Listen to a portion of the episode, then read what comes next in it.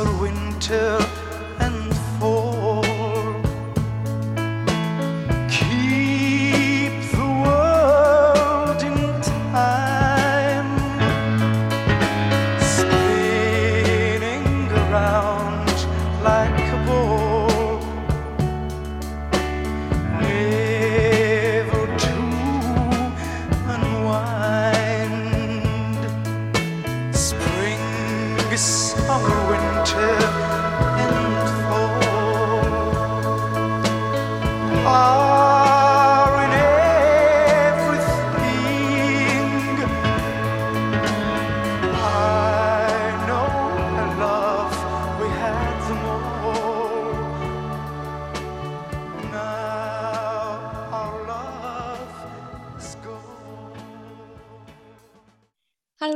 好，欢迎收听综合立体主义，我是 JoJo。我是 Cici，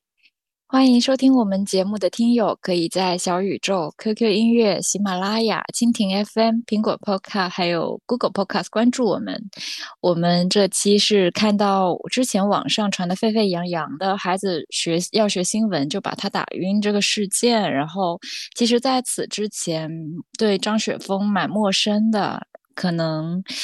就是想说这一期我们找一个机会一起聊一下，就是在嗯人生的选择面前，是选择现实的面包呢，还是诗的远方？对，然后因为可能就是我其实还是算是知道张雪峰这个人嘛，因为我当时有很多考本，就是国内研究生的同学，就是相信国内考研的人应该都会对他比较熟悉吧。然后刚好现在又是暑假嘛，就是每一年总是会有就是填志愿这种事情会频繁的上热搜，然后。最开始的时候，其实我看到这个新闻的时候是没有什么感觉的，因为我觉得每年就大家都有这么一遭嘛，就是我们嗯当时也是有这么一遭，所以我倒是没有什么感觉。但是没想到今年就是这件事件，就是还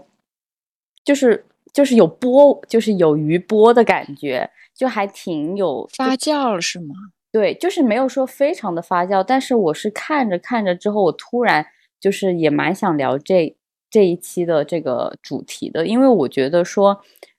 好像大家都是站在各自的立场去表达这件事情，所以说其实蛮想讨论讨论，就是到底是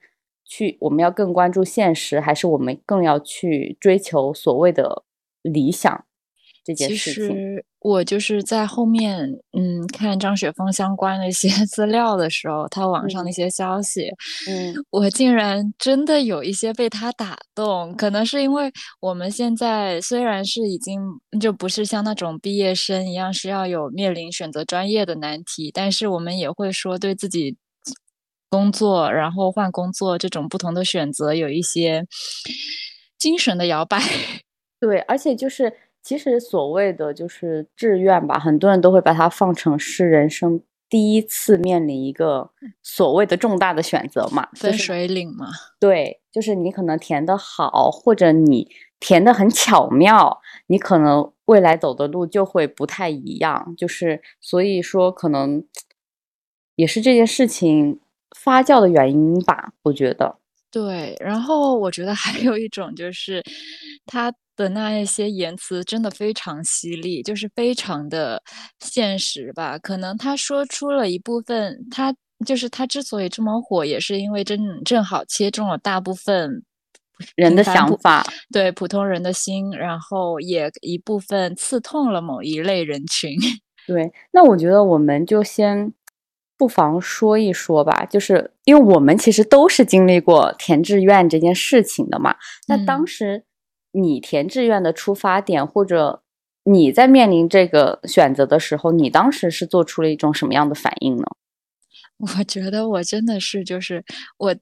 从我我好像应该算是毕业后，本科毕业后我才算 真正的开窍。嗯在本科之前，像是高考选专业，其实我觉得对于艺术生来说，高考的影响没有那么大嘛。真正选专业，像是你进入了你想去的学校之后，你才嗯会去进行专业的选择。嗯那会儿就已经没有说我像高考直接那种性命攸关一样非常重大。我在这个阶段我就要去把，呃，这个高考成绩考好的同时，我还要去了解我想去读学校的背景，去读专业的背景，同时这么嗯多件事挤在一起就太难了。嗯所以我那会儿就基本上学校呢就很快的 选择完了，只看你个人的努力。但是专业的话，我就是，哎，我就是，嗯，大部分人选哪个我就投哪个。嗯 哦对，其实我觉得我们的就艺术生的模式还是会不太一样，因为我们有一个校考嘛，所以在校考时候，其实我们大概已经会知道你到底是去所谓你考进的校考院校，还是你就是用你的就是省考成绩加你的文化课去投所谓的就是综合院校。其实大家在那个时阶段，其实已经大概会有一个。呃，初对对初步的估计，所以说可能对于我们来说，我们的选择不够复杂，也不需要去就是衡量的非常的全面，但其实也会面临到一个问题，就是很多综合就是专业院校，就所谓的艺术院校，它其实会卡部分的文化课成绩的嘛，就是比方嗯。说你英语可能一定要到七十五分或者什么，但是分是吧？对对，但是其实就就是所谓的就是文化课生，可能他会觉得七十五分你都考不到嘛，然后什么，但是可能对于很多真的就是所谓选择走艺术或者是走特长类的学生，可能最开始他们就是觉得自己文化课不够，所以想要走另外一种途径的这样的人来说，其实。在填志愿的时候，他也会有所谓的一定的设限，就是看你能不能考到那个分数点。对，那 Cici，你当时填专业的时候是怎么样想的呀？其实我当时填的时候，我好像最开始选的不是我本科学的那个专业，哎，你换过吗？呃，我我最开始想要填的时候，好像填的是呃环，就是环境设计，类似于建筑那些？呃，有点像是室内或者是室外公共场所的大型大型的装置哦那种。对，然后结果后面是谁跟我说这个特别不好就业？对，就是你想想看，连艺术生填志愿都会被面临到，嗯、这个可能未来不太好就业。然后，哦然后他们就说你不要去选择这个专业，就是会有这种，包括可能有一些女生学建选建筑的话，或者是嗯选就是纯艺呀，就纯艺可能雕塑类的这种，他们其实也会面临到，就所谓的有人会劝诫劝诫你说，嗯，这个可能不好就业，或者学建筑对女生来说可能太过辛苦。就是、嗯就其实我们还是会有，就是可能跟文化课生一样的面临的一些问题，就是我们嗯有有很多选择，其实目就是这些选择的时候，像大部分人考虑就是看这个专业是否好就业嘛。对，就是，但是后面其实我倒是没有，我当时填志愿的时候，我个人来说，其实我倒是完全没有考虑到这个问题，就是我是我那个时候可能不能说是理想化，就是我这人可能就是对未来这个生活和就是现就真的你要步入社会的这种现实生活，我可能那个时候不够敏感，所以我压根就没有想到说，就是要去所谓读一个设计类好就业的，或者是含金量高的，就是那种专业，我倒是从来那个时候是没有想过，我只想过我喜欢什么我就去填什么专业。但是后来你还是选择了面包。呃，当时填那个好像也不是因为选择面包，好像是好像跟分数也有关系吧，貌似。然后，而且我自己去查了一下，就是因为那个时候对很多也不了解嘛，然后我去查了一下具体专业会做什么什么的时候，发现可能我也不太 适合学环境设计，所以说最后还是选择了就是平面类啊，或者是品牌类的东西。挺好的，但嗯但是一方面，我觉得就是就是选完之后嘛，在读书的时候，我倒是觉得就是就艺术类来说，它嗯的那个壁垒其实没有那么高。你如果觉得这个专业我选了，可能后来发现不适合我，我们也还嗯是可以换。就是它不会像说我们之前就是文科生想换到理科，然后或者是被调剂到理科这种非常的难以适应。嗯，对，就是我觉得可能有一些专业会有点难，就是类似于像那种纯艺啊，或者是这种可能会有一点难。但是我觉得，我觉得还是会有共同，而且我会发现，其实我们这个专业是就是底线是最低的。对，所以就是它是可以收 纳的人数也是最多的。对，然后包括我其实很多同学就就认识的人，他可能本科不是学设计的，他但是他进入了我们这个专业领域，未来工作的时候，很多都是这样，就是很多包括在工作的时候就能发现，我们做的这些设计类嘛，有很多工作室主理人，甚至是以前半路出家，他完全没有这一类设计背景，但他也依然可以做。对，是的。然后包括其实我距离我们当时高考其实已经过了很多年，很多年，很多年了嘛。所以其实我有时候会回想我当时的那个场景的时候，我会发现，因为其实最后出的文化成绩的时候，就是我的文化成绩不算很差嘛，就是我如果当时用我的文化成绩，就是放弃读艺术。我也是可以填到一个还可以的学校，所以当时其实我身边是有人跟我说，他说：“哎，你出的成绩其实还可以，要不你不要去选艺术了，你就去选一个大众会去选择的，就是类似于像数理化或者是金融类的，就是那一种，他会觉得这样对你的生活其实更有保障。”你那会儿数理化，你是理科吗？难道？我当时是文科，但是因为你像读金融啊这些东西，你他。他就是大学时候，他还是要学高数什么嘛，但是文科生其实是可以报的嘛。哦，对，所以说，所以说当时就是也有人劝过我说，要不你就不读艺术，就是还是读那，就是读普通正常的大众的那种专业。嗯，但是后面我想一想，发现就是我觉得我选择艺术这条路，或者是。从我从最开始我选择去当艺术生的时候，其实就是因为我很喜欢设计这件事情，所以 我才去读了这这个东西。我我为什么要就是就是折腾了高三一年嘛，高二嘛，高三就是又去、嗯、就是又去校考，然后又去集训，然后结果到头来我还是回到了最初的起点。而且其实我们去选择集训，其实我们是相当于。我们放弃了半个学期嘛？对，文化课程，其实我跟别人是有差距的。就如果我那半个学期我没有走这条路，我真的是在认认真真的复习，可能也不是我现在这个分数，说不定更好，说不定更差。所以说，我觉得一切都是对，一切都一切都是好的安排。对对对，而且既然你当初选择了这个，我觉得就是，我觉得。就是一条道走到黑的那种感觉，对，然后，然后回到这就这一件事件当中，其实就是这件事件它具体是个什么样的事件呢？就是它本身不是一个考生就问，是不是一个考生问张雪峰老师说我要不要报新闻专业？然后张雪峰 给出的建议就是说，反正类似的一，就原话就不复述啦，就类似的意见就是建议他不要去选择新闻。其实他曾经也说过，建议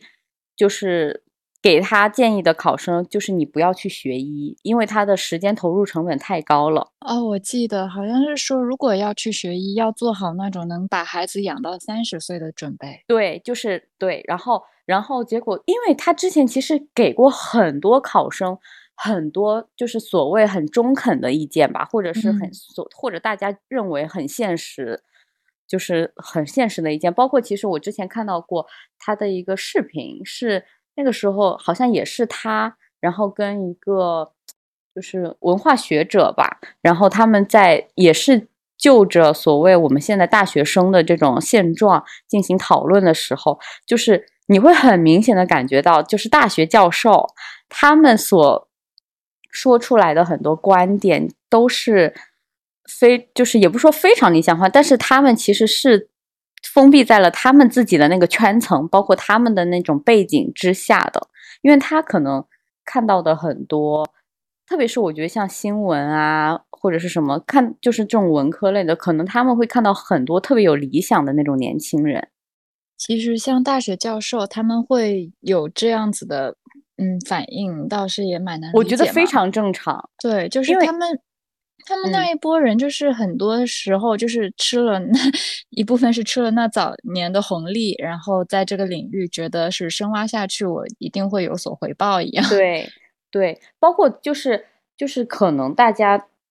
不就是我，特别是我们，我们看我们周围的人的生活的时候，我们会觉得大家都在一个很好的生活状态中，就是没有人好像说什么特别困难呀，特别。困难，然后为了吃饭就是上上顿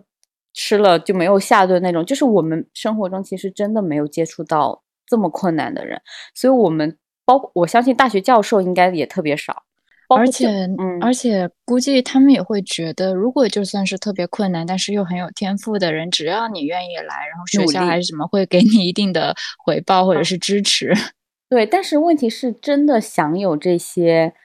就是优惠的人，或者是也寥寥无几啊。对，首先也寥寥无几，其次就是我们认为周边的人都很幸福，或者生活的都很好，就是这样的人群到底有多少？就是或者是现实生活中到底有多少人可能真的需要考虑到现实的因素的那些人群又有多少呢？所以我会觉得说，其实他们就是我个人会觉得，对于这件事件来说，我会觉得这种他们就是张雪峰老师，包括大学教授的回应，我觉得就是是特别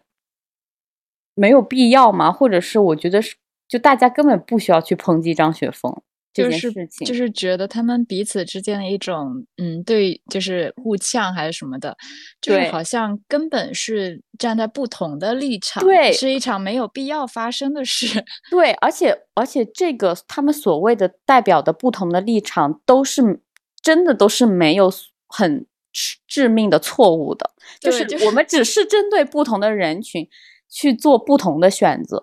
而已，而而且就是好就是有一种说。就感觉到是在两个真空当中各说各话的那种感觉。但是我是在想，是不是这一些学者们、综合类院校的同学们，他们很爱辩论呀？嗯，我觉得你很难排除互联网上有一部分人就是不经思考的在发表自己的意见，但是但是其实回过头来，我觉得想就是会我会觉得说，其实所有人在说自己观点的时候，都代表的是个人立场，就是你是嗯。用你的生活经验去表达你的观点，但是你要想到就是就是能步入大学的，或者是嗯。能步入很好大学的，或者是能步入所谓那种世俗未来是赚不了很多钱的，就是也没有什么，就是就是你不可能像 IT 呀、或者是像金融啊，或者是像那种所谓的赚钱的，就是更是理想的那种专业的那种人，你去看一下他们所谓的那种背景，你就会发现说，他们代表的那种东西是可能是不是大部分人的那种生活状态，而且嗯大部而且就是嗯嗯就是我觉得就是大部分人更多的可能是需要考虑到未来生计的，或者是说，就是我觉得考虑到未来生计不一定是说你非常的缺钱，或者是你可能家境一定就是很差，嗯。而是有些人他的目标他就不是理想的目标，他就是想要考虑现实的目标，就是有些人他可能就是喜欢赚钱，就就是是嗯呃哇，这一点突然真的非常理解。其实不只是在我选专业的时候就 需要去考虑这点，这是一个感觉是永恒的问题啊。你就算工作，你看到我们这工作了大概三年左右吧，我嗯们依然还会面临这样子的问题。我们是选择一个我们想去的工作呢，还是去选择一个高薪多点的呢对对，但是现在如果把这个问题问给你，你还你会选哪个？我我现在还是想选择我想选择的，就是我肯定就不是说一定要奔着高薪去，就如果高薪我不开心，我是我觉得我是做不下去的，就我的嗯。情绪会很负面，所以说我现在还是我依旧还是会选择，就是所谓的嗯，可能开心，但是可能不是很高薪的那一种专业。我现在隐约啊，有一嗯点点就是偏一动摇，就感觉嗯工作果然都只是工作，真正的开心是在工作里找不到的。呃，我觉得不一定是工作这件事情让你高兴，或者是让你不高兴，而是你所处的那种环境让你高兴不高。因为你工作，你不单单是在做事嘛，就是你其实还是在接触很多人，而且那些人可能是你在一段时间里面最常打交道的人，就你可能跟你的同事要待八个小时、十个小时。然后你回家了，可能在大城市的时候，可能回家就是一个人。就是如果你周围的同事，就是大家又不同频，然后给你的输出，或者是大家互相交流的时候又不太怎么说，就是无法沟通，对这也没有什么共同的话题，这其实也蛮孤独的。对，然后对，因为就大家就是肯定有些人他可以独来独往嘛，但是对于我来说，我本身也是一个偶尔还是需要人群的人。就是你让我工作八个小时、九个小时，坐在那个办公室里面没有说话，就是一天两天可以，但是你让我三年、三个月、四个月、五个月，我觉得不就是很难。所以说，我觉得不单单是工作这件事情让你开不开心，就算是你找到一个很理想的工作，就是，嗯、呃，可能你很喜欢，但是总会有一些很糟心的事情来烦到你的。但是这，但这个东西不，我觉得不是唯一衡量的标准，而是所有的东西都都在衡量的方对。所以说，所以说综合起来，我觉我觉得我还是会选择我开心的。因为那个开心不单单是工作带给我的开心，嗯、就也可能是周围的人，当然也包括工作啦。嗯、就是你能不能从中体会到你的就是所谓的价值，但是收获对收获或者是价值，但是这个价值不是大家想的说什么很高大上的价值，而是你做到做完了一个这件事情的时候，你是不是很开心？这个开心你其实你可以很直观的体会到嘛，就是你对你所做出来成果是不是满意的？嗯，这是一个很直观的呀。突然也能明白，就是你看我们到现在这样，都还会有这么多的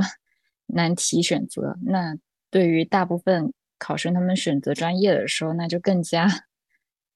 就是在人生刚读完书，还是飘在空中，没有落到现实中，突然一下子要接受这么 直白的问题。对，而且其实很多人在那个阶段，他是他是没有办法去想象未来的，就未来那种状况的，因为就是跟你现在回想起来，你会觉得现在这样的生活是你曾经十八岁的时候想过的吗？根本没有想过吧？就你根本。不会想到这样的状态吧？根本不会想到，没有设想。对啊，首先你根本没有设想，其次你没有任何参考可以去设想。在那个阶段，其实嗯一方面，如果你有很多电视剧，电视剧虽然都是美化了各种虚假放大的，然后其实真正现实的参考都是你身边人，你身边父母或者是互联网。互联网那会儿好像还没有特别好，没有对，但是现在我相信，现在很多的小朋友他通过互联网已经知道了，对对吧？嗯，所以其实真的很好，现在一下子信息资源都给到位了。对，但是所以说，可能现在的小朋友在十八岁的时候，他们可能有些人会很理智的判断说，嗯，这个工作可能将来是会有比较就是至少会让你未来过得比较舒服的。然后那个工作可能是什么什么什么的，所以说可能就现在他们有很多的参考信息，但是当时我们没有嘛。我记得我们当时嗯填志愿的时候，每个人还会发一本那个册子册子，对不对啊？你还记得吗？就每个学有全国所有几乎所有学校的什么成绩历年录取分呐、然后专现有的专业啊什么的，就厚厚一本哎，就大家就真的很认真的在翻啊那种。我记得，但我记得我妈帮我弟翻过，真的是很好，老老实实翻了很久。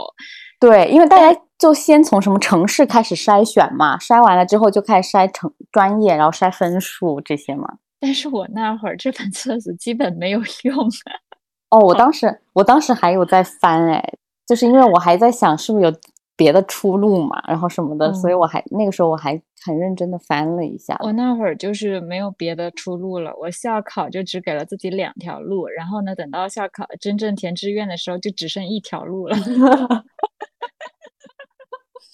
就是校考的时候，本来是选择三条路，有一条路被自己耽误忘了时间，啊、然后第二条路第是没走上是吧？第二条路是打算嗯轻轻松松过去试个水，结果试水失败了。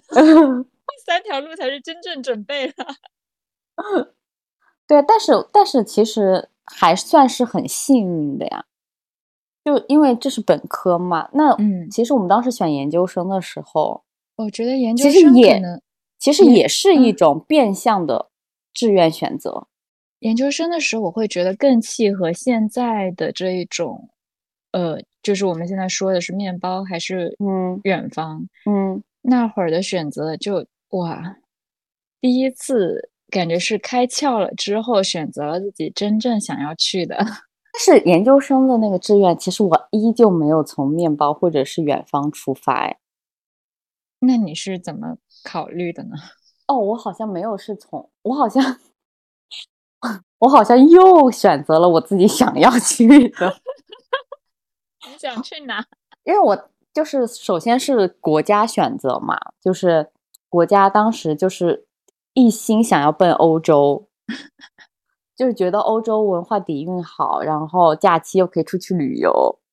然后国家多是吗？对国家多，然后又可以出去旅游，所以当时一心想要奔欧洲，就其他国家就没有考虑。但是在欧洲去其他国家，你都有第三门外语的选需要去考虑嘛。只有嗯英语，只有英国它是不需要考虑第三个，哎，你只要把你从小到大学的英语好好考出来就行了嘛。所以就是，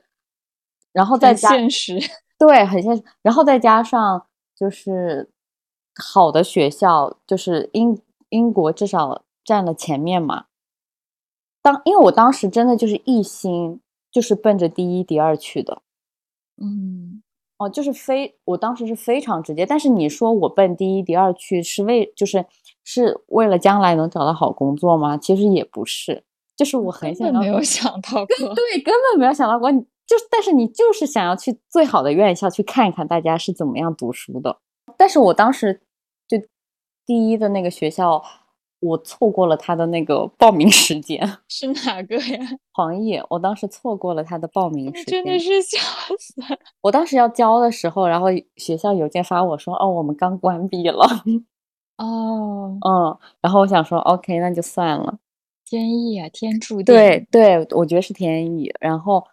然后我妈当时还说你，哎，你为什么不去这个学校啊？然后我当时因为我不敢说我其实错过了他的时间，我就说他要读两，他要交两次学费，太贵了。然后我，然后我妈就说，你现在读的有什么差别吗？然后我就说好好好好的，然后什么什么的，反正就是这种。所以我觉得其实，嗯、怎么说呢？就是我觉得我们还是一个很小圈层的人，就是我们还是受了很多特权的人。但这个特权不是那种特权啊，而是所谓我们的家庭或者我们的父母能够给我们很好的帮助或者是支持我们所能理解。对，或者是能理解他们，而且他们愿意投入，所以说我觉得导致我在这两次看似很重的时候对 看似很重大的选择的时候，我好像都没有去考虑现实的因素，就是我嗯只做了我自己想要做的选择。唉，其实我们就已经是很幸运的那一波人了。对，但是那你这样回过头来，你会觉得它影响了你一生吗？就虽然你现在也没过完一生，但是你觉得这 十年，这十年它影响了你吗？它有影响到你吗？就你的选择？我会觉得有，就是至少在我想法上吧，嗯比如说，就从我们去伦敦读书的这一部分的想法，我觉得它真的有很深的影响到我之后在工作的时候，能明显的感觉思思路、出发点嗯各种都不太一样。嗯，哦，那你哎，你这么一说，我突然回想起来，就我在问这个问题的时候，其实我都还没有想到，但是我现在突然回想起来一点，就是说，我觉得其实很多时候不一定是你学的专业会影响到你，而是你去的，遇到的人群，或者是第一是你遇到的人群，第二是你去的城市，第三嗯是你去的学校，其实都会影响到你。就是因为我觉得这些东西包就跟你说的那个人群其实有一定的相似之处。就是我现在在想啊，就是其实我们当时，我当时填，先不说伦，就是研究生志愿，当时填本科志愿的时候，其实我一心就是想要去好大城市的。嗯我觉得就是这个东西，就可能有些人他没有这种想法的，他可能就想留在自己的省会，或者他就是，或者有些人他是冲着二幺幺九八五去的。但是如果大城市的二幺幺跟九八五他填不上的话，那我宁愿去一个比较偏的省会城市去找他们的二幺幺跟九八五。但是我当时的一心想法就是，呃，城市是第一位，学校是第二位。就是我当时是非常非常的明确，就是我一定要先去大的城市、好的城市，我再去在那个城市里面去挑学校。那比如想问一下，就嗯是如果按照这样逻辑假设，先不嗯考虑我们是艺术生这一点，嗯就假设呃剑桥那边也在你拿到 offer 了，然后像嗯伦敦它里面的那个呃 UCL 嗯哎也拿到嗯 offer 了，你会去哪一个？剑桥，因为他们的因为他们的学校有点悬殊。哦，我知道了，哦，就是是对，因为这个例子比较极端嘛，就是有一点悬殊，所以说我肯定就是虽然就是剑桥偏，但是 肯定往剑桥走，因为因为它其实有师资就是啊各种对，因为对，因为它涉及到就是你所谓的人群跟那个学校的问题。因为我刚才说的第一个是城市，第二个是学校，还有你说的人群嘛，我觉得都嗯很重要。因为你在剑桥碰到的那一群人，就是他也会影响到你很长很长的一段时间。对，包括你去的学校氛围，它也会影响你很长的一段时间。就是我刚刚问这个问题的时候，我会，我当时会想说，就是这个决定真的会很影响到，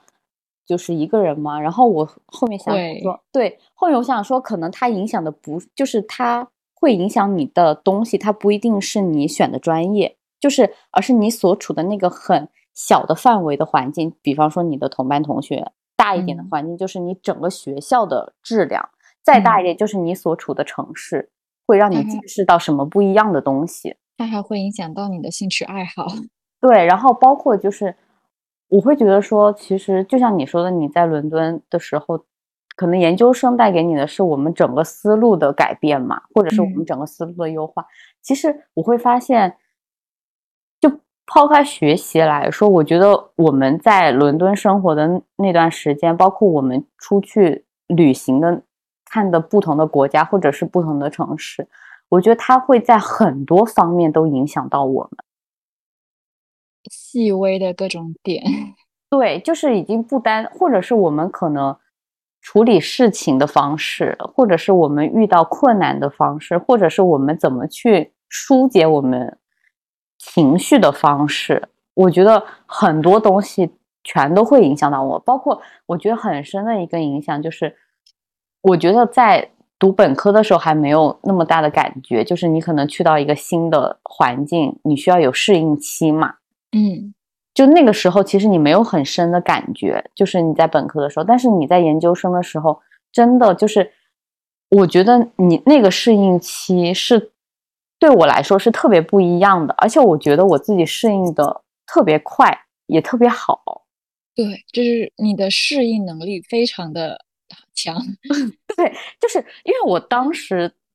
就是去的时候，我还会有很大的担忧，就是我怕，呃，就是语言不顺呀，对语言不顺同学聊不来。对聊不来，然后就是或者是可能这个国家跟你不符合，就因为所有东西都是你的设想嘛，在你没去之前。但是后面我去的第一天，然后我就跟我已经在那边快要毕业的朋友，然后就出去玩儿，然后玩的很晚，然后就那个时候我就那一天我很晚的时候，他送我回家嘛，因为那个时候不是很多。就家里人都叮嘱我说，就国外很不安全嘛，然后是就是嗯不要太晚在外面，然后什么的。然后我当时还说我有点害怕，然后我想就是让他送我回家，他说没有问题，他就送我回家。然后我就在回家路上，我突然发现，我不知道是不是因为有熟人，他第一天他带你去熟悉了这个环境，或者是这个城市或者这个国家，它本身就跟我很吻合，就很臭味相投。就是我会在那一天的时候，我就感觉我自己好像已经适应了这个城市，然后然后我会很期待我接下来的生活。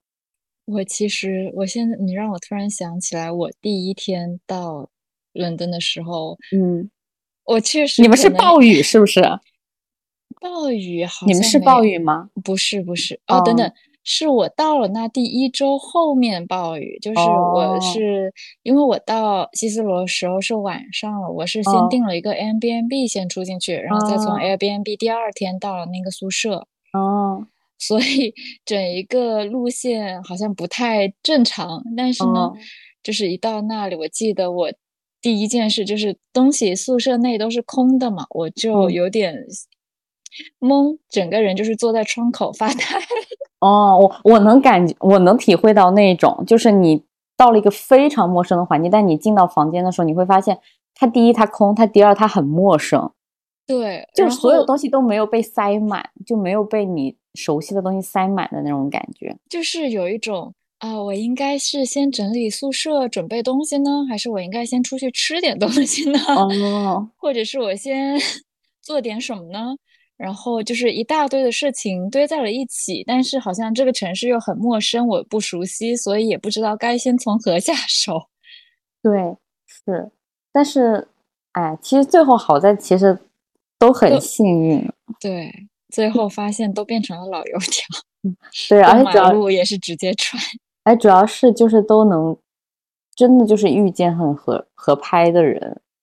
就是就说回到我们刚刚说的，就是张雪峰的这一块嘛，嗯。我就是好像就真的感觉到，如果是在你高中毕业的时候填志愿，能够有这么多已经非常成熟的理解，就真的很难得。我看在网上看到一个事例吧，应该嗯。是不知道是不是真的，就是说有一个高考学生，他想去学理论物理，然后他的嗯。家长去咨询张雪峰老师，嗯。然后就跟家长彼此确认，确认他在这条路上了解这个困难有多少嘛，然后未嗯。来就业还有是出于兴趣，是出于真正喜欢吗？反正嗯。就是最终父母肯定是不太支持选择一嗯。个女生选择一个这么困难的专业，专业，嗯但是他却那个孩子就是真的真的喜欢，这会儿就真的很感人，就是好像说张雪峰老师是真的在劝父母说你应该坚持孩子的决定。嗯，所以说，所以说，其实我他可能就张雪峰老师可能不是所谓的一味的从现实出发，现实出而是而是所谓的他给的大家觉得很现实的那些条件，是基于问问题的那个人的真实状况。对，就是你如果是可以，就是能够有其他选择，真正喜欢的，那为什么不去呢？对那其实这又会牵扯到一个问题，就是像无论像张雪峰老师也好，或者是像所谓的那个大学教授也好，就是在很就是我们就是因为他们来说来讲，其实给现在的人来看，他们都是有一定所谓的特权人群嘛，或者是他们的那个所在的那个环境，其实就是不太一样的。那像这样的人，就是如果想要在公共领域或者是在那种社媒上表达自己的意见的时候，我们怎么去看待这种人的表达呢？我这是对自己的言论负责呀。嗯，就是，但是但是他们其实就是，我觉得所有人，其实包括我们，我们聊了那么多期播客，或者是我们在表达我们观点的时候，其实我们也有自己的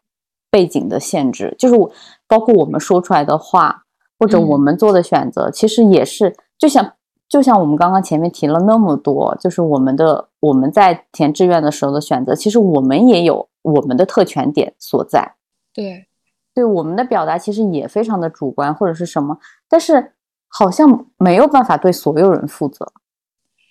是没办法，就是对自己负责嘛。啊、就是就是符合自己的状态是吗？对，就是你说的这个出发点，首先是一个真诚的态度，然后对自己所有的言论，如果造成了不好的影响，你是会，就是肯定不会是逃避的心态啊。嗯，然后我们这种性格，其实也不会说是想要专门的去挑起争端还 是对，就算是被舆论利用的话，那我们就只能认了。嗯，估计那你没有什么，嗯估计不会有什么舆论想要利用这两个没有任何背景的。人，那怎么看待就是就是新闻专业的这个大学教授说的那些话呢？我觉得新闻专业就是真的我不太了解这一块哦，但是如果光从这些社会新闻或者是现状的一些传媒类的来看，嗯我会我会觉得，嗯，就是专业素养参差不齐。嗯，但是其实新闻类很多也是媒体人或者记者嘛，都挺多的嘛。但其实你像可能十年前或者二十年前选择这个专业的人，大多数可能都是文青，或者是真的是当时有理想的人。就其实我们看的很多 podcast，或者是我们看我们喜欢的很多知识文化知识文化的圈层的人，其实他们很多都是新闻或者是记者专业出身的，对，他们曾经肯定都有很多的理想。但你应该没有喜欢什么特别年轻的吧？呃，呃，好像我特别喜欢的可能就是比较老的嘛，但是我们喜欢像随机波动这些，他们其实也挺年轻的啊，对但他们都是记者出身嘛，哦，是，对啊，他们也是媒体人，他们但但他们也一直在控诉，可能或者是在抨击说现在的媒体状态，或者是现在的整个新闻状态或记者行业没有以前的那么多的言论自由了，或者是什么，就可能真的生活在当中的人，他也可能很多人也还在反抗，或者是有些人可能就那个，这个圈很大嘛，就是里面会有各种各样不同的声音在。嗯你看，像我们做这一类设计类工作，其实我也经常抨击我身边的某一类哎设计师。嗯，所以我觉得可能就大学教授他可能想唤起一部分已经沉新浸沉浸的新崛青年，对，希望他们能崛起嘛，就是或者是他们希望就是 我觉得肯定是有希望因为的因为确实就是可能有很多就是生活其实条件还不错的人，但是嗯他们好像可能现在太过于现实了。就是太追求直接的回报。对，太追对，所以我觉得可能就是有总会有这样一部分人群，可能就包括这个新闻系的教授，他们就想要唤起，如果你想要新鲜血液，对，就是如果你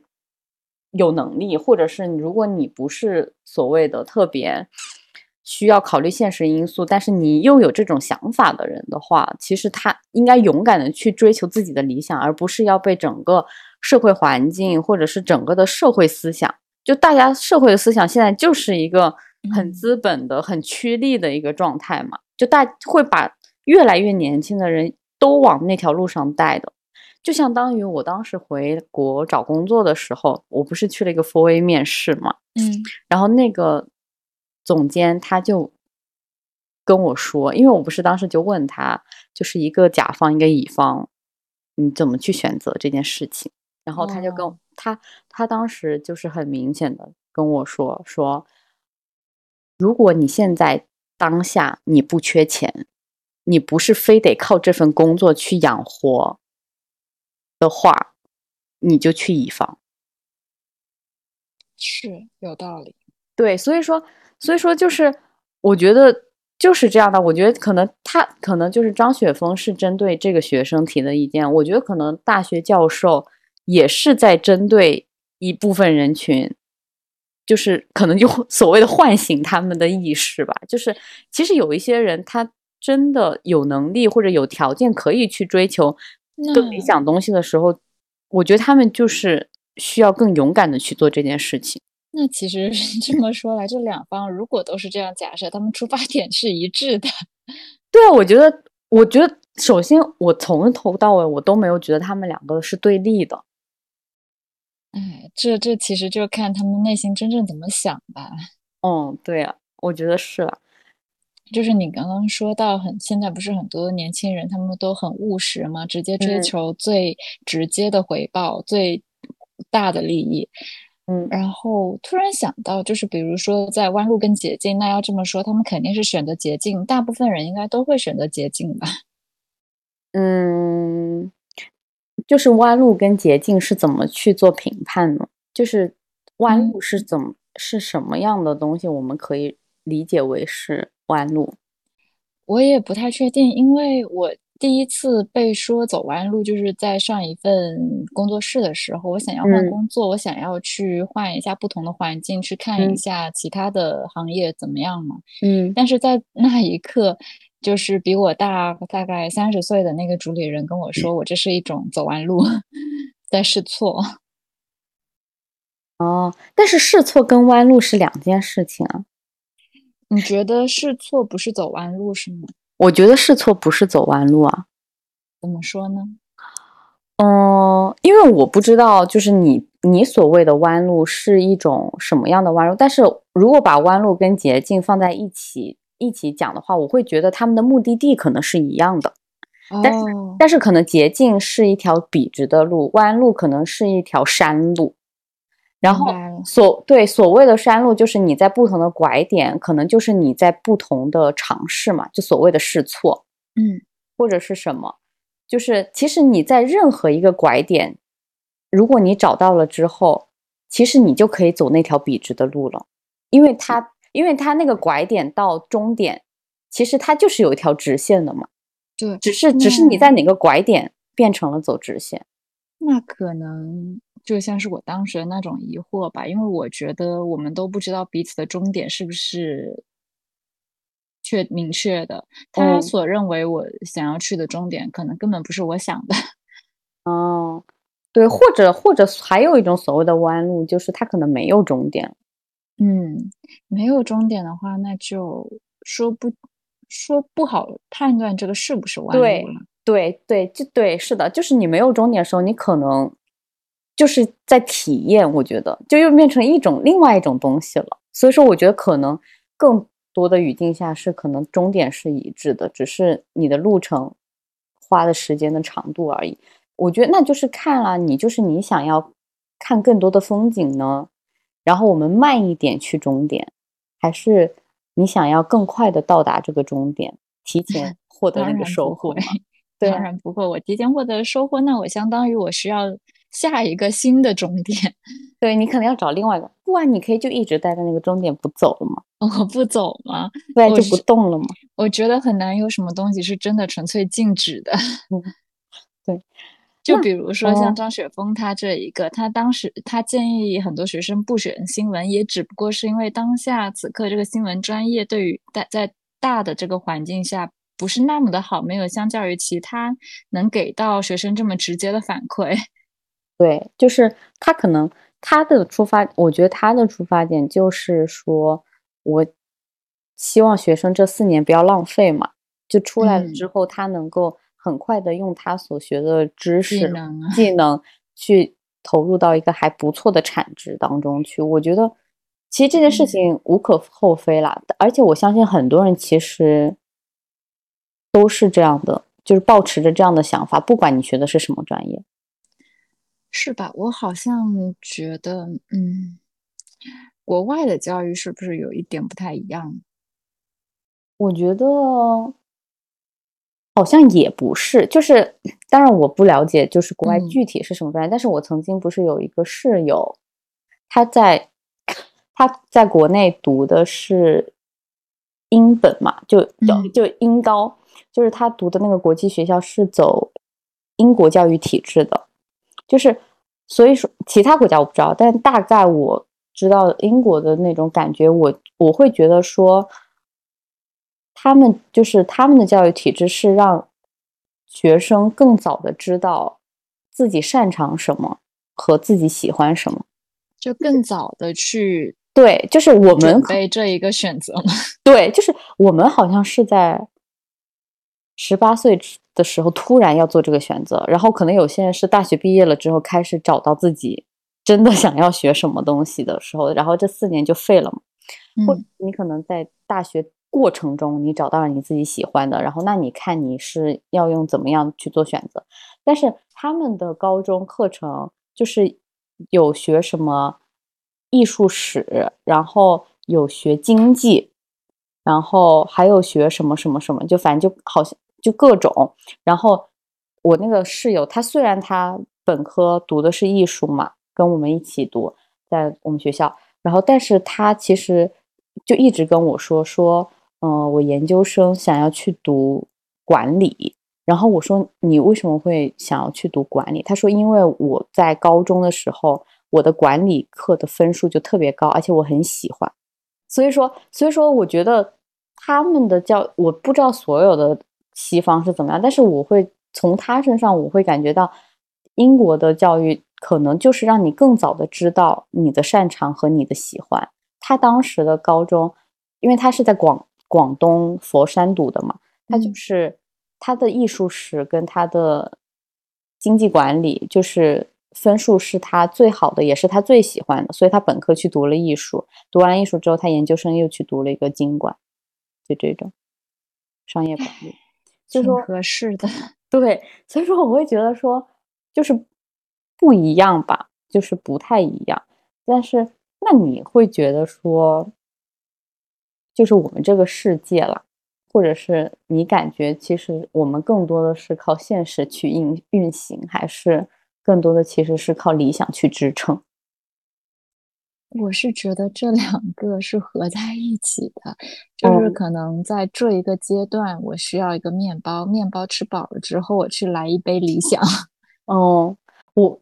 嗯，我会觉得说，这个世界上就是有一些人他就是走理想的，然后有些人他可能一辈子都很理想化，但有些人可能就是就是一辈子都很现实。对，像我刚刚说，如果是面包加理想，他感觉所谓的终点，其实他也是在理想上，他至少是想要去往那个方向做了。嗯，如果是纯选择面包的话，那他可能他的理想就不是说就是面包，我想吃更多的面包，不同种类的面包。对，就是他的理想就是面包，对啊，就是以吃不同种类的面包为乐趣嘛。是，甚至还不是在吃饱。嗯，但是其实就是问这个问题，我然后我会回想起来，我会觉得说，就我们一直说这个现这个世界越来越现实了嘛，然后大家嗯都是很精致的利己主义，或者是大家都是很趋向利益的那种，我会觉得。所以，是不是很多人现在越来越不谈理想，或者我们发现理想在这个世界上越来越难行得通，哦，我或者大家不选择，就是因为这个世界已经没有给更多的理想的人很多的土壤。不不不，我刚刚突然想到，这个世界还是真的得必须有要有靠理想来运行。对，是是要有理想，但是可能现实没有越来越多的土壤了，嗯，因为现实在变，这个世界在变得很现实。但是你就算是选择面包，选择面包的目的也是说希望变得更好。变得更好的话，你其实也许在未来有可能去实现你所想要的理想。理想它就像是一个你去创作、你想去变得更好的一个原动力一样。嗯，但是我会感觉到很多可能，比方说现在四五十岁的人啊，可能他们在十几岁、二十岁的时候是特别有理想的，但是可能经过了三十年的麻生活木了 对，可能经过了三十年的生活，他们被 现实打败了呢。那就回归面包吧，就纯粹的，我也累了。这种突然我很能理解。对，我会觉得说，可能这个世界上需要百分之八十是现实的人，因为可能世界需要他们运行，但是百分之二十的人可能需要很理想，因为就是它需要一些未来的新的东西。那未来的世界是需要这百分之二十的人去做的，但是百分之八十的人是要兼顾到现在这个社社会的运行的那一种。但是我会觉得说，如果现如果世界真的变得越来越糟糕的话，它会挤压到这百分之二十人的生存，也挺残酷的。就先不要那么悲观了，这嗯个世界还至少没有到这种程度。因为因为我会想说，因为之前我看过一个是新闻，好像是我忘记啦，是瑞典吗？还是挪威呀、就是就是有就是文章写文章写那篇文章的人就说，为什么我忘记是哪个国家了，我就当他先是瑞典，然后就说为什么瑞典会出那么多音乐家或者是什么，就是因为他们生活给很多所谓有理想的人一个很好的生活环境，让他们可以去做自己真正想做的事情，所以他们会创造出很多音乐，会创造出很多的艺术。那我觉得是因为这个国家，首先它有很多的资源，对啊，就是，但是问题是，你会发现，其实现在西方也在慢慢逐步的资本中化嘛。对吗？或者他们更资本嘛，或者是各种嘛，就是就是我会很不知道哎，是不是需要担忧？可能我活着的时候看不到，但是我也不好、也不好说。就是看吧，也许这一些都是我们其中在试验是哪一个更合适的标本。对啊，就像就像我们现在可能哦，你说你动摇了，但是我现在可能还是处于理想理想派，我对我自己的人生规划还是理想派，就是我也不知道我哪一天会被现实给打败，就是我也不知道，但是我觉得可能不会。嗯，我嗯觉得我的理想可能也不是说动摇到消 失或者是减少，而只不过它转移了，嗯，从这一块工作打工的理想变成了创业的理的理想。哦，对啊，那个东西不一样嘛，就是不太那个，所以说，对，还是会了。其实我就这一期，其实我想讲的点，或者我想要表达的点，我觉得我都表达的挺挺 对，挺充分的，就是 就是因为我从头到尾，就是我突然很想讲这个话题的时候，我就是会觉得说，每个人到这个世界上，因为都不是自己选择的嘛，所以我们可能会遇到特别好的生活环境，或者是我们可能生下来就是需要改变自己命运的。就是我觉得每一个人做每一种选择的时候，其实都是基于自身的出发点。有理想的人，或者生活在很好环境当中，他们去追求的理想，我觉得是需要这样一部分人的。但是很多的人，他们是需要去改变命运的。我觉得那就让他们去改变命运啊，就是不是所有的人都需要理想，因为你十几岁的时候去说理想，你会觉得很热血，或者是很什么，就包括我们现在去说理想也很热血，但是不是所有人都需要理想的。就理想这个东西，不一定人人都要有，但是我觉得你要活得很对，你要活得很具体，你要去生活，这是每一个人都需要去有的。那有些人没有，他想要有；有些人他本来就有了，他根本就不缺。这个世界本身就需要两拨人都存在嘛，它本身也嗯就不是对立面，大家其实所谓的其实就是在各司其职而已。所以我原先对这个话题不感冒，但是后面我特别想聊，就是我觉得这种争吵特别没有意义，就是大家都在自己的环境中被禁锢着，所以大家都只能看到自己所能看到的同类人，我们都不知道别人的辛苦，或者就像我们，我们不知道下面的人辛苦，我们同样也不知道上层人是怎么样生活的，我们就是被夹在中间的那一群人。就大家也很多人也想往上再爬一爬，或者大家很努力的不想让自己掉下去，就是这种状态。就每个人都在过自己生活的烦恼，但是我希望这个世界能给很多真的有理想的人，有一定的空间，对，有一定的空。间，有一定的土壤吧。就是可能有些人活得很苦，但是他依旧去追寻自己的理想。我觉得世界是需要去保护这样的人的，而且也需要去珍惜这样的人。是的，嗯，所以这就是我特别想要做这一期的原因。那我们这期就到这啦，拜拜，拜拜，拜。